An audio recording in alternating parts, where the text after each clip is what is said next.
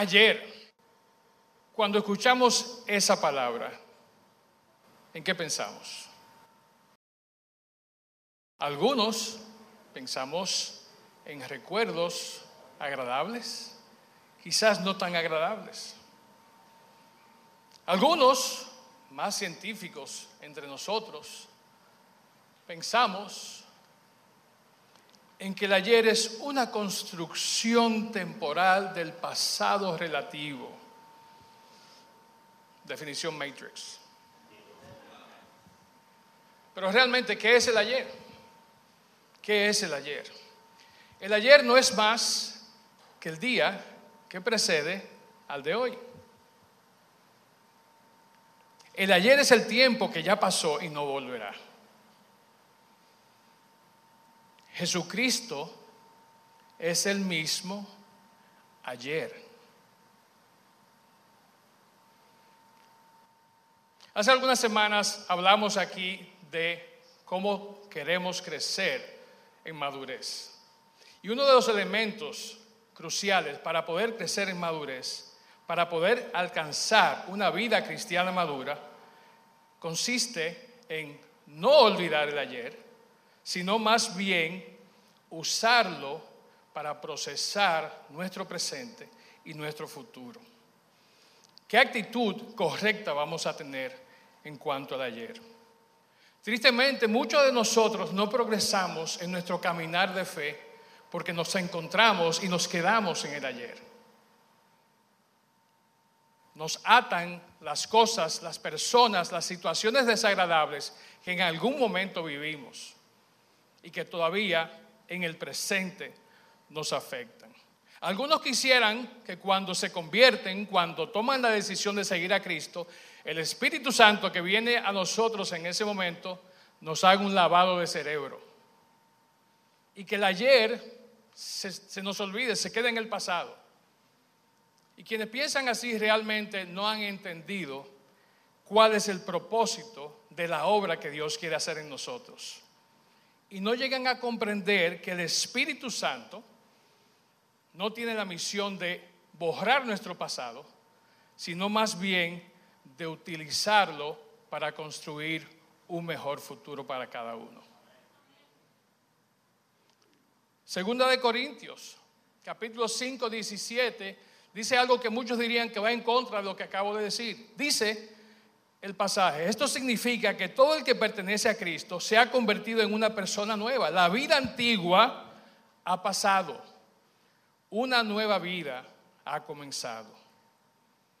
Pero Pablo, al hablarnos aquí de una nueva vida, nos está hablando que a través de Cristo, cuando recibimos al Espíritu Santo, recibimos una nueva naturaleza. Nuestra vida anterior, los recuerdos siguen con nosotros, no son borrados. El Espíritu los usa para darnos un mejor presente, un mejor futuro.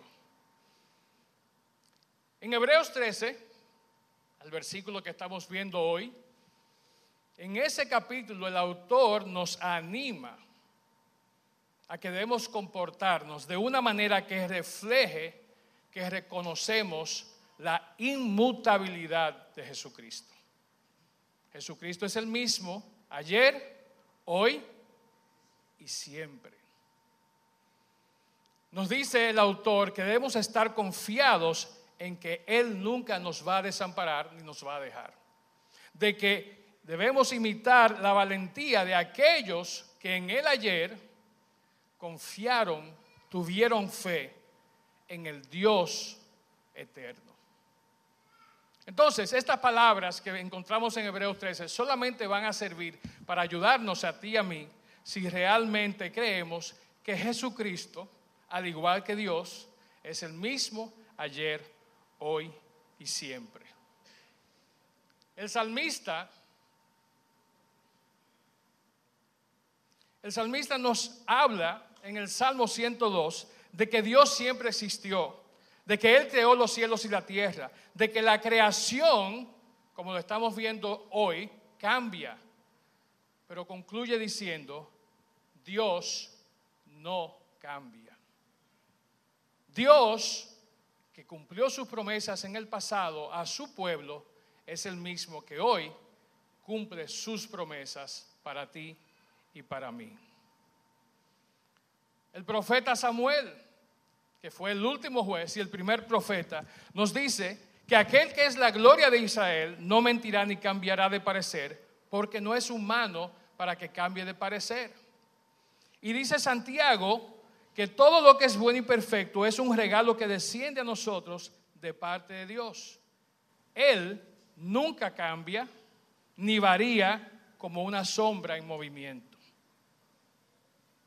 El autor de Hebreos entonces no hace más que alinearse con el salmista y con Santiago cuando dice que Dios, que Jesús es inmutable. Jesús no fue un predicador casual de temporada. Jesús fue alguien que vino con un propósito, un propósito que había tenido desde la eternidad. Y un propósito que él no se desvió de cumplir. Cumplió su misión. Y así como él cumplió su misión, Jesús cumple su misión en cada uno de nosotros hoy. Filipenses 1:6 dice que aquel que comenzó la buena obra en ustedes la continuará hasta que quede completa, completamente terminada el día que Cristo vuelva. Eso estamos esperando. Hoy estamos celebrando el 17 aniversario de nuestra comunidad de fe. Ciertamente hemos dado una mirada hacia atrás, pero no lo hacemos con nostalgia. De hecho, alguien por ahí una vez dijo que nostalgia es trampa. Cuando miramos hacia atrás, lo hacemos no lamentándonos, lo hacemos no recriminándonos por algún error o alguna oportunidad que no aprovechamos, sino que al mirar atrás lo hacemos reconociendo las grandes maravillas que Dios ha hecho en medio nuestro. Dios ha permanecido y ha sido fiel. Desde el ayer hasta hoy, Dios no ha cambiado. Como lo dice el profeta Jeremías, Dios tiene planes para nosotros. Siempre los ha tenido y como dice Jeremías, son planes para lo bueno, no para lo malo, para darnos un futuro y una esperanza. Amén. Entonces, hoy cuando miremos en dirección del ayer, hagámoslo siendo agradecidos de la fidelidad de Dios sobre nuestras vidas. Reconozcamos su inmutabilidad reconozcamos que esto no es algo inventado, no es una fabricación teológica o una ilusión para darnos falsas esperanzas. La inmutabilidad de Dios es real. Es parte de quien Él es, es parte de sus atributos, es parte de sus propósitos. Cuando entendemos eso, vamos a poder decir como el profeta Samuel dijo, Ebenecer, hasta aquí Dios nos ayudó. Hoy. Están como muy serios ustedes hoy. Aquí estamos celebrándole. Un aplauso fuerte al Señor. Eso. Y Jesús es el mismo ayer y hoy. Hoy, aunque ustedes no lo crean, es una de las palabras más importantes de toda la Biblia. En serio. Solamente en el libro de Deuteronomio se convierte en el tema central, aparece como 60 veces. Sí, o sea, es, aunque quizás no se utilice en ese contexto, una palabra de tanto peso como fe, como esperanza y como amor. La fe, por ejemplo, necesita un marco temporal. Necesita vivirse dentro de, dentro de un tiempo, pero no puede ejercerse en el pasado. Tú no puedes tener fe sobre las cosas que pasaron Tú no puedes, en cierto modo, proyectar solamente tu fe hacia el futuro. Tu fe necesita tener coherencia aquí y, de hecho, hoy. La fe debe ser ejecutada en el presente. Y en la fe hay una urgencia para vivirla exactamente ahora. Y es por esa razón que la palabra hoy se convierte en uno de los términos más importantes dentro de las, dentro de las escrituras. Dios actúa y habla hoy. Y es esa fe que nos ayuda a tener esa coherencia, que nos ayuda a ser concisos en el presente, que también nos ayuda a ayudar a otros a permanecer firmes en el Señor, como dice en Hebreos capítulo 3, versículos 12 al 13, dice, hermanos, cuiden de que no haya entre ustedes ningún corazón pecaminoso e incrédulo que los lleve a apartarse del Dios vivo. Más bien, anímense unos a otros día tras día mientras se diga, mientras se diga hoy, para que el engaño del pecado no endurezca a nadie. La esperanza tiene un enfoque en el futuro, pero un impacto en el presente. Voy a repetirte eso. La esperanza tiene un enfoque en el futuro, pero un impacto en el presente. Nos ayuda a permanecer firmes en circunstancias loquísimas, sabiendo que aunque no vemos la mano de Dios, Dios va a actuar. Y Dios va a actuar, de hecho, ahora. Como hemos dicho sobre la fe, la esperanza debe tenerse, de hecho, hoy.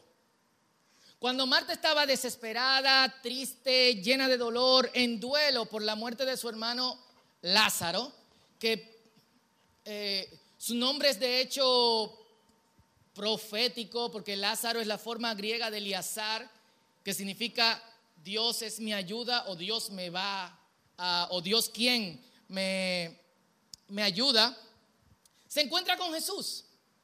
Y al hablar con Jesús, ella proyecta el resultado de su esperanza en el futuro.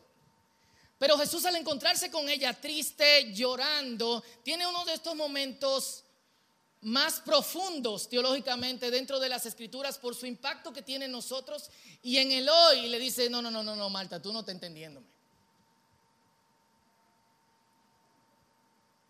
Tu hermano va a resucitar.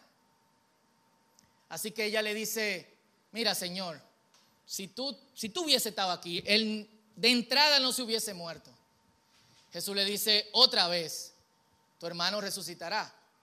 ¿Y hacia dónde ya proyecta su esperanza? Dice, es cierto. ¿Dónde? ¿Resucitará cuándo? Resuciten todos en el final. Y la respuesta de Jesús contiene algo muy importante sobre el hoy no solamente de lo que él hace, sino también de lo que él es. Y él le dice, Marta, yo soy la resurrección y la vida. ¿Quién está aquí? Yo. Soy, ¿en qué tiempo está lo que tuvieron lenguaje en el colegio? Presente. Yo soy y yo estoy actuando ahora.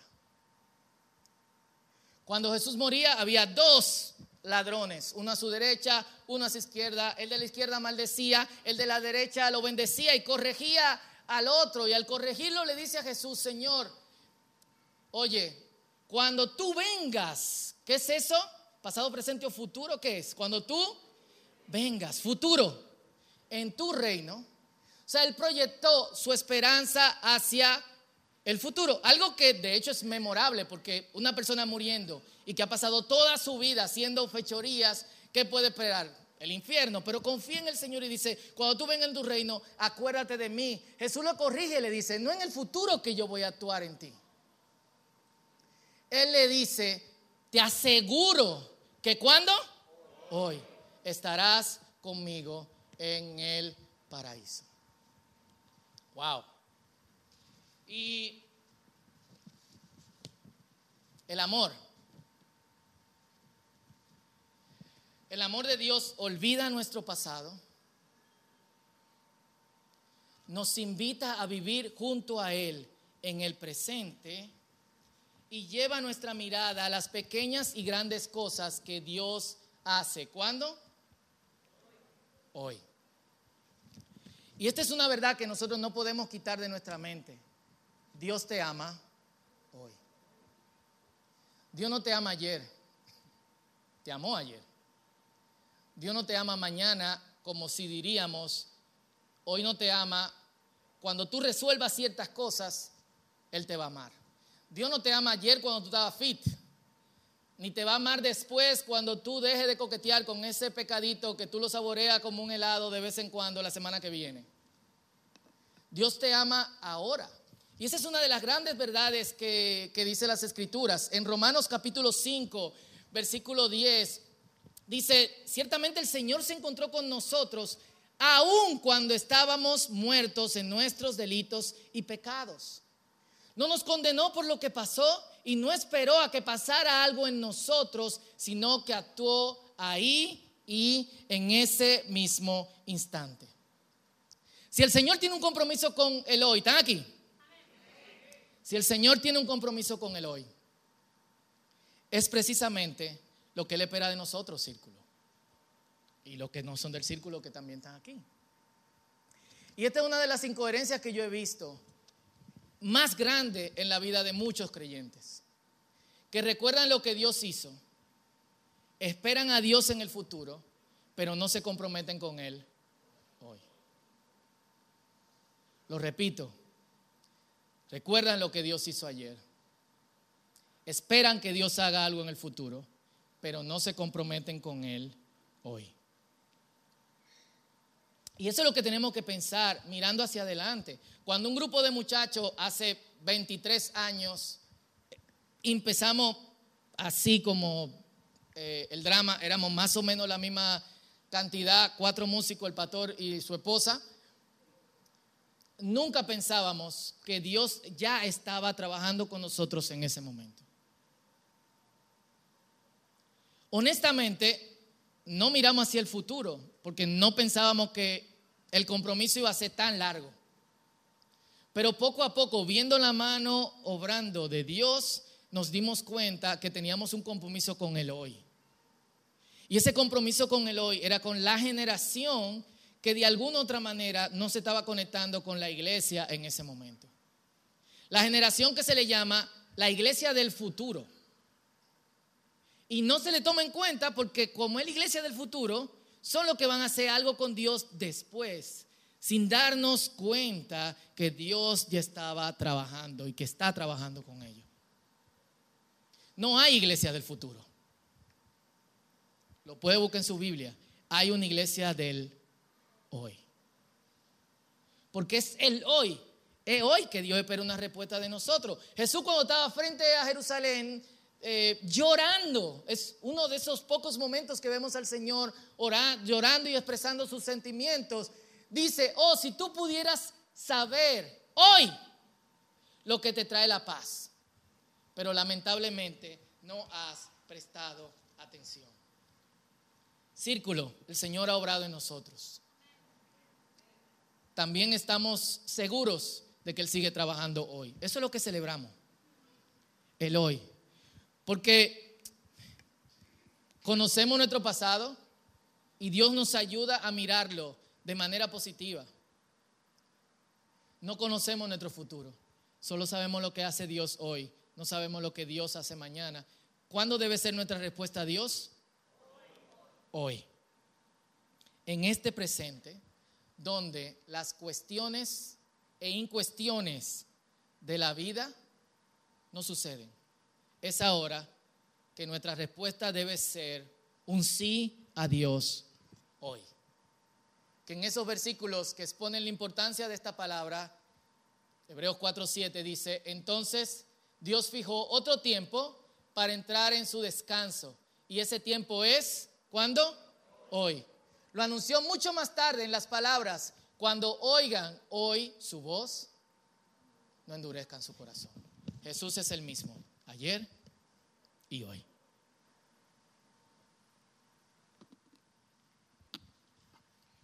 Y podemos decir de entrada que Jesús es el mismo ayer, hoy y siempre.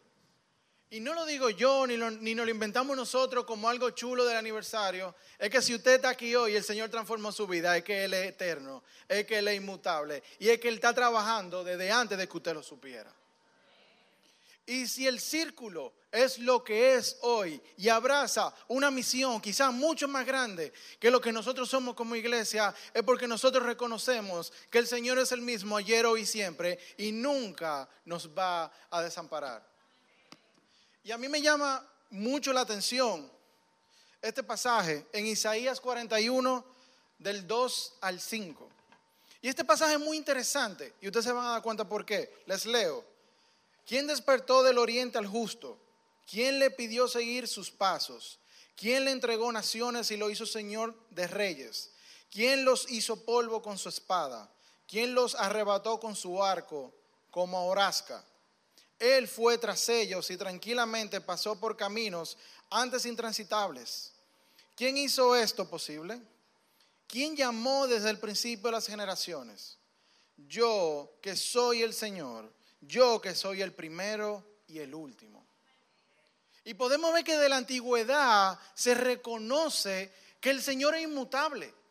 Se reconoce que el Señor es lo primero y lo último. Yo quiero parafrasear este pasaje y preguntarte, ¿quién te sanó de tu enfermedad? ¿Quién fue que te sanó? El Señor que es el primero y el último. ¿Quién es que te prospera? El Señor que el primero y el último. ¿Quién es que te salva? El Señor que el primero y el último. Desde antes de tu saberlo, y el Señor está trabajando contigo. Y si tú estás escuchando la palabra, ya la semilla se depositó. Tenemos que seguir orando para que el Señor siga haciendo la obra. Entonces tenemos que entender que desde nuestra concepción humana probablemente no podamos entender la complejidad de este atributo, pero de que es una realidad, es una realidad. Porque el Señor es el primero y el último.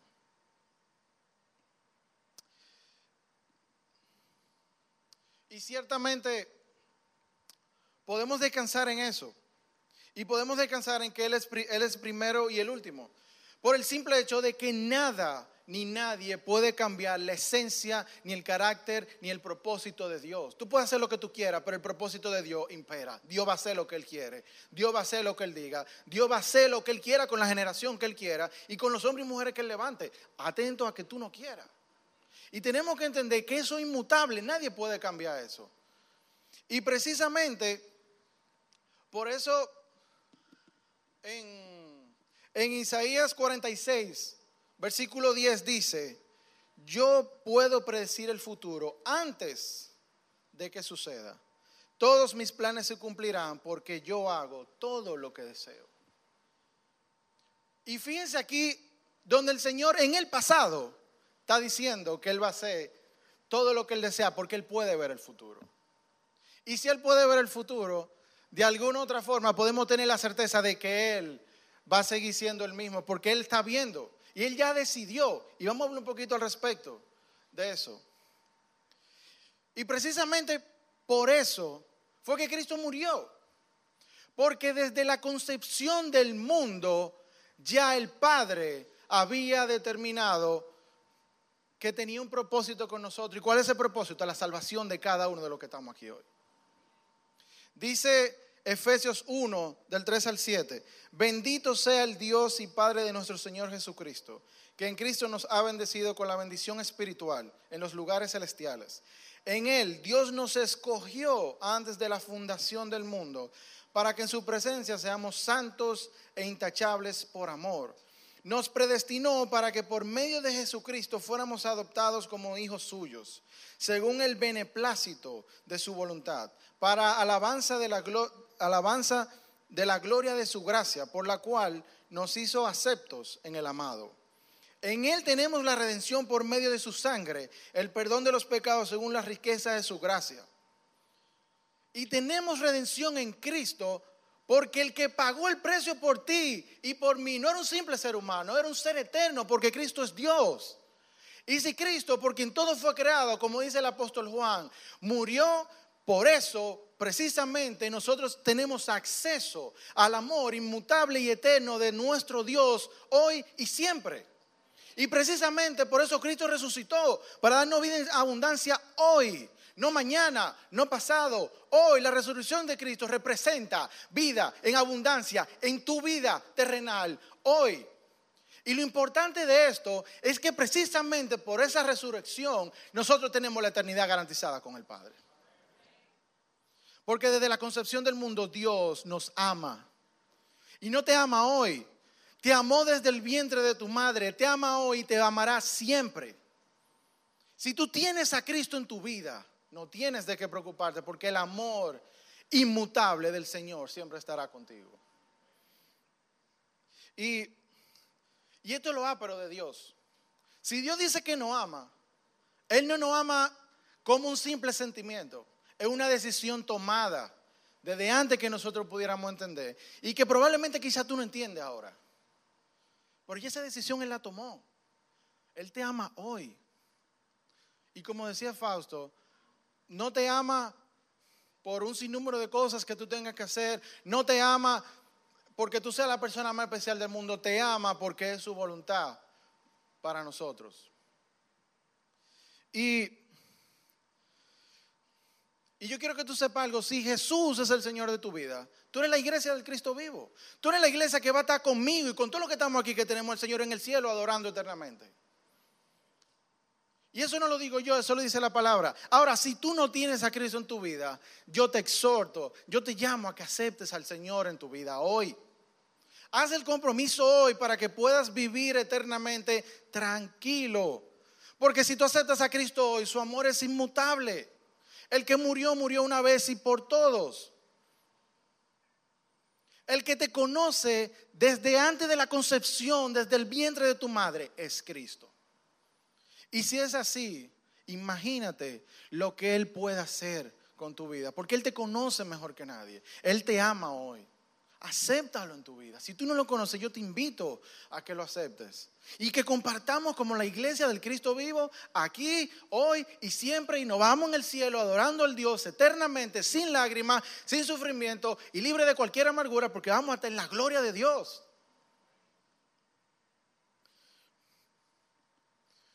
Y a mí me gusta mucho este pasaje en 2 de Timoteo 1.9. Dice, quien nos salvó y nos llamó, y nos llamó con llamamiento santo, no conforme a nuestras obras, sino según el propósito suyo y la gracia que nos fue dada en Cristo Jesús antes de los tiempos de los siglos.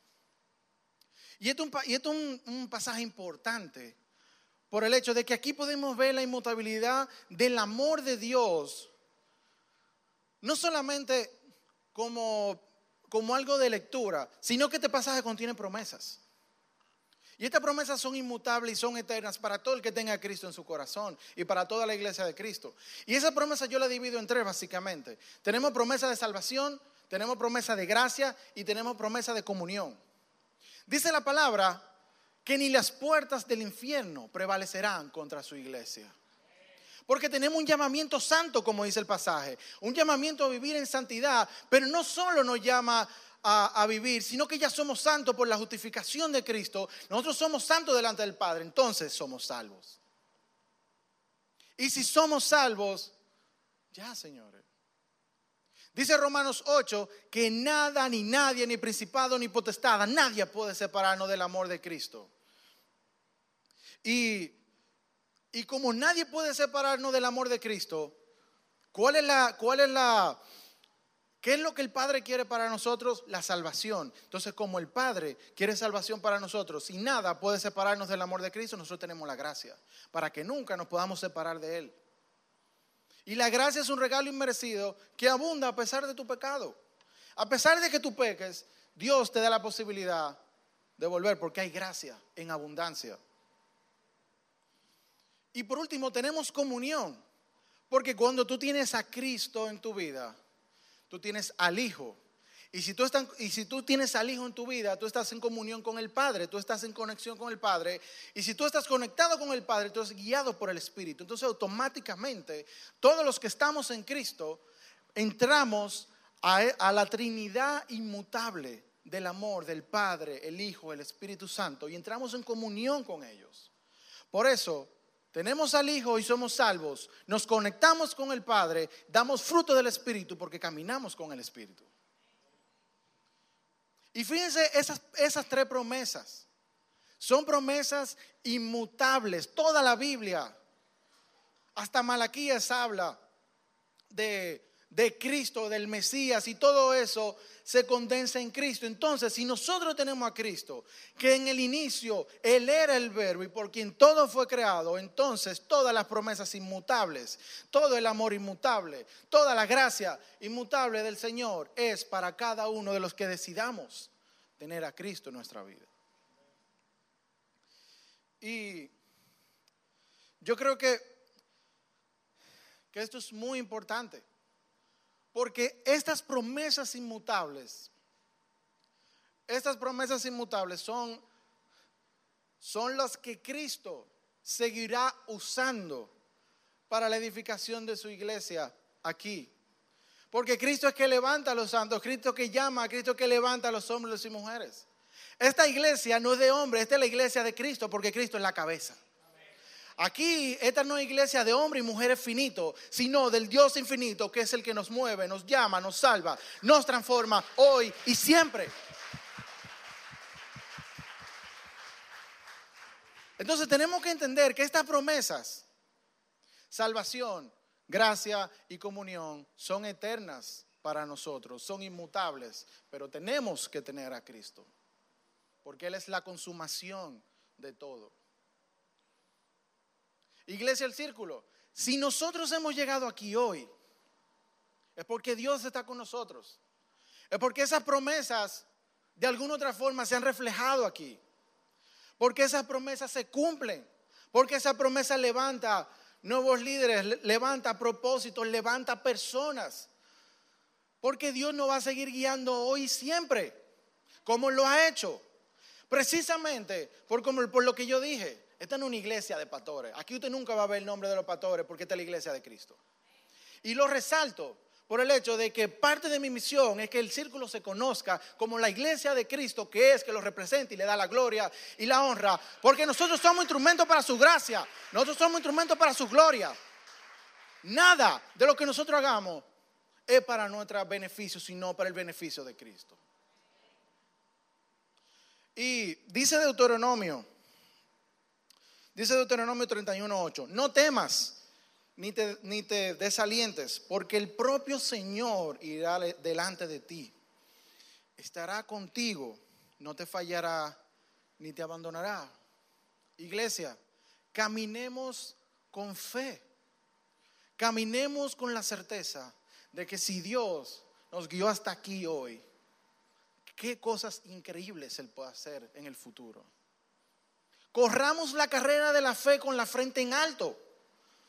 Porque nosotros no dependemos de un hombre, sino dependemos de Cristo. Y Él, como somos su iglesia, como somos su pueblo santo, como somos santos delante del Padre, Él nos va a equipar y nos va a preparar para caminar en el Espíritu.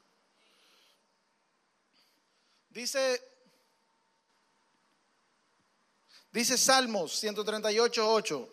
Tú, Señor, cumplirás en mí tus planes. Tu misericordia, Señor, permanece para siempre. Yo soy creación tuya. No me desampares. Señores, Dios nunca nos desamparará. El Señor nunca nos dejará.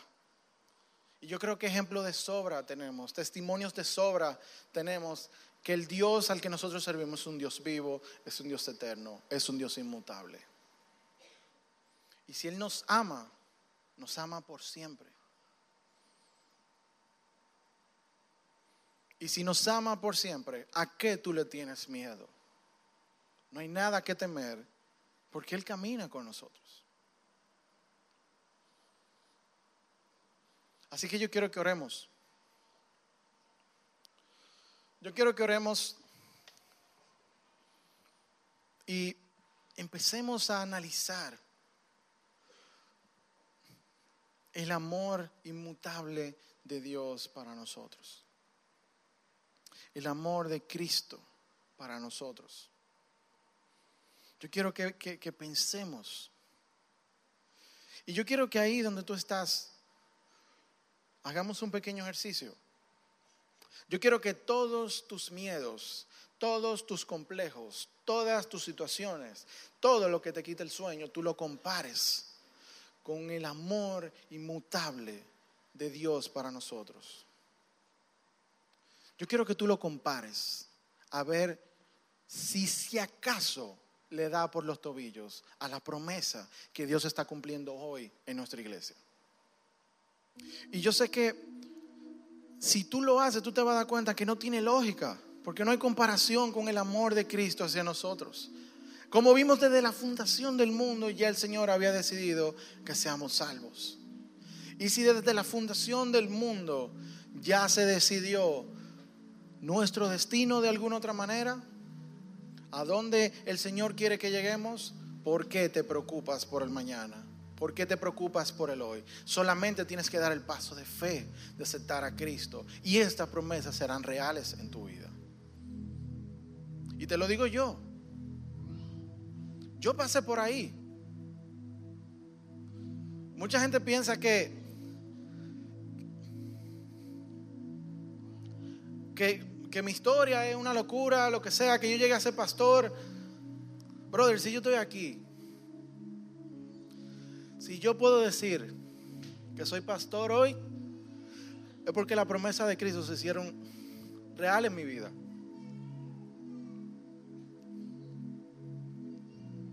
Yo escuché, yo escuché su llamado santo. Y yo sé que ya yo soy santo delante del Padre por lo que Él hizo en mi vida. Y automáticamente mi mente cambia. Tú te transformas, como decía JJ, somos nuevas criaturas. Y si somos nuevas criaturas, el pasado no debe ser un punto de inferencia ni un punto de nostalgia. Ya eso pasó. Lo importante es el hoy y el futuro. Y tu futuro está asegurado siempre y cuando tú tomes la decisión adecuada hoy. Porque no es por nuestra fuerza, sino es por Cristo.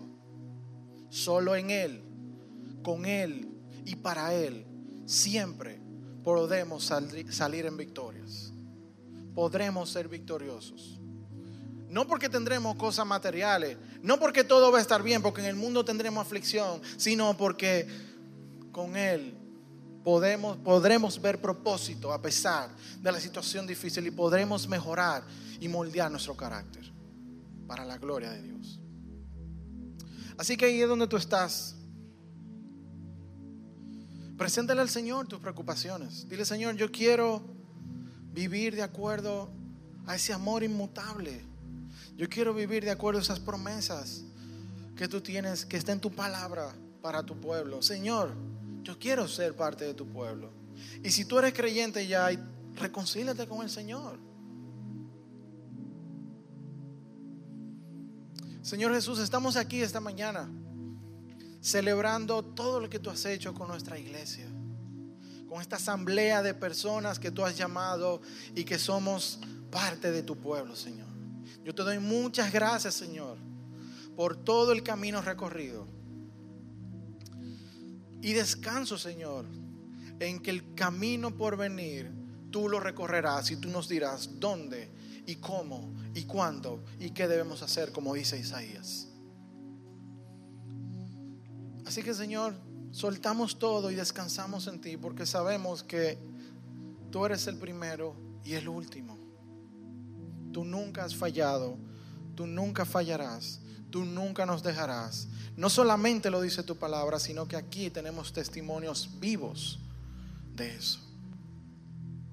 Y si tú estás aquí esta mañana y no conoces al Señor, mira lo que el Señor ha hecho con nuestra iglesia. Mira lo que ha hecho el Señor con las personas que están aquí. Imagínate lo que Él puede hacer con tu vida. Imagínate el amor inmutable, el amor eterno que Él tiene para ti. Ya tu pasado no importa. Si estás en Cristo, eres una nueva criatura. Y es mi oración que todo el que no conozca a Cristo y si lo conoce y tiene que reconciliarse, lo haga hoy, como dice Fausto. Hagamos el compromiso hoy para vivir por la esperanza del mañana, pero no una esperanza cualquiera, sino la esperanza en la seguridad del Dios inmutable. Señor, yo te presento a nuestra comunidad y te pido en tu poderoso nombre que tú te sigas glorificando, Señor. Cuídanos, Guárdanos, danos sabiduría, guíanos con tu espíritu, Señor. Ayúdanos a estar en comunión contigo. Ayúdanos a vivir, Señor, y edificar tu reino aquí en la tierra, Señor. Ayúdanos a caminar con fe, a correr esta carrera de la fe, Señor. Pendientes de ti, agarrados de ti, Señor. Ayúdanos a confiar y a tener tu visión, porque tú eres el que da la visión del futuro. Gracias por tanto, Señor. Sigue prosperando al círculo en todos sus planes y en todo lo que se proponga, Señor. Porque nosotros somos tu iglesia, nosotros somos tu pueblo, nosotros somos tu nación santa, nosotros somos personas que te tenemos a ti en el centro, nosotros somos personas que te servimos y te amamos, Señor. Yo te pido en tu poderoso nombre que tú nos guíes y nos guardes, Señor, hoy y siempre. Yo te lo pido, Señor Jesús, en tu precioso nombre.